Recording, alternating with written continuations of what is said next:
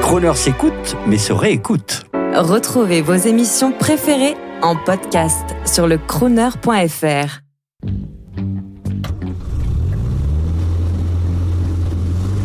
Prestige, automobile et collection.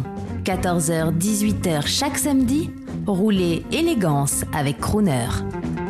Bonjour, euh, sous le soleil de Chantilly, Hervé Poulain pour Crooner.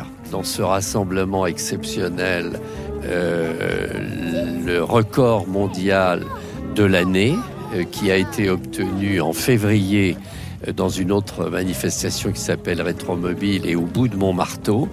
Eh bien oui, euh, les ventes américaines n'ont pas battu ce record de cette fameuse Ferrari qui faisait partie de la vente Bayon et qui a embrasé l'imagination du monde entier parce que ces automobiles qui étaient présentées euh, avaient été pratiquement abandonnées et ignorées pendant, mettons, 40 à 45 ans.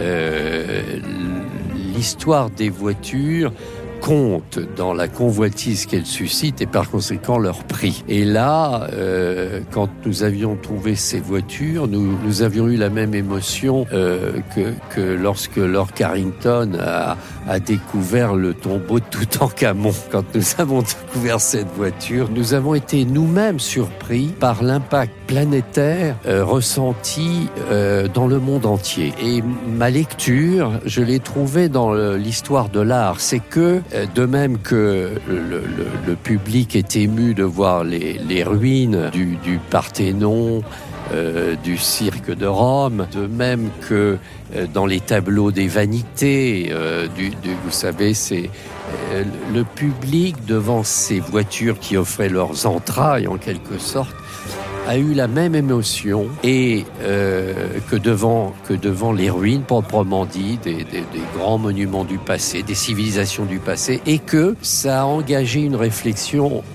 essentielle sur notre finitude et la fuite du temps.